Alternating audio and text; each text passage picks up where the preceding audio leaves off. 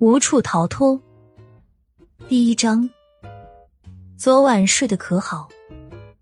渤海市星月酒吧，花红柳绿的酒，嘈杂震耳的音乐，疯狂痴迷的舞步。城市的男男女女在这里身着艳丽，肆无忌惮挥霍自己的青春。闪耀的急促霓虹灯，就像催魂药一样。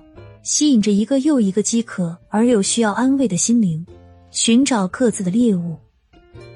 此时，门口突然行驶过来一辆红色的法拉利，一女子从车里走出来，一袭酒红色的长发披卸下来，清澈的瞳孔中带着一丝妖媚，白皙无瑕的皮肤令众人羡慕，紫色的嘴唇露着妖精的笑容，淡紫色的超短裙。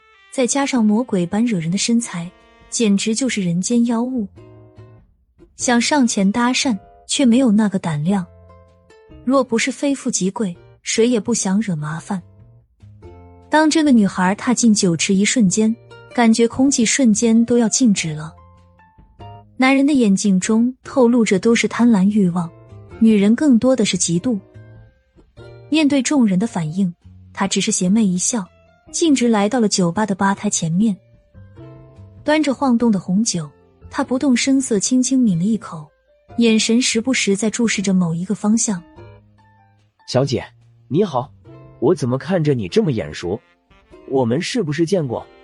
面对突然的搭讪，女孩连眼皮都没有抬一下。众人都在盯着男子的举动，见他被拒绝，大家都忍不住的大笑起来。小姐。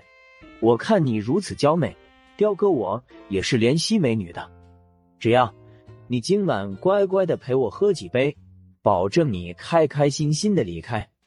否则，女孩抬头看了看眼前这个丑陋的男人，眼角微微露出魅惑的神色，然后她环视了一周，温柔的声音让人骨头不禁一酥。想要我陪你喝一杯，也不是不可能。就看你有没有这个实力了。只要小姐你能提出要求来，我雕哥一定满足你。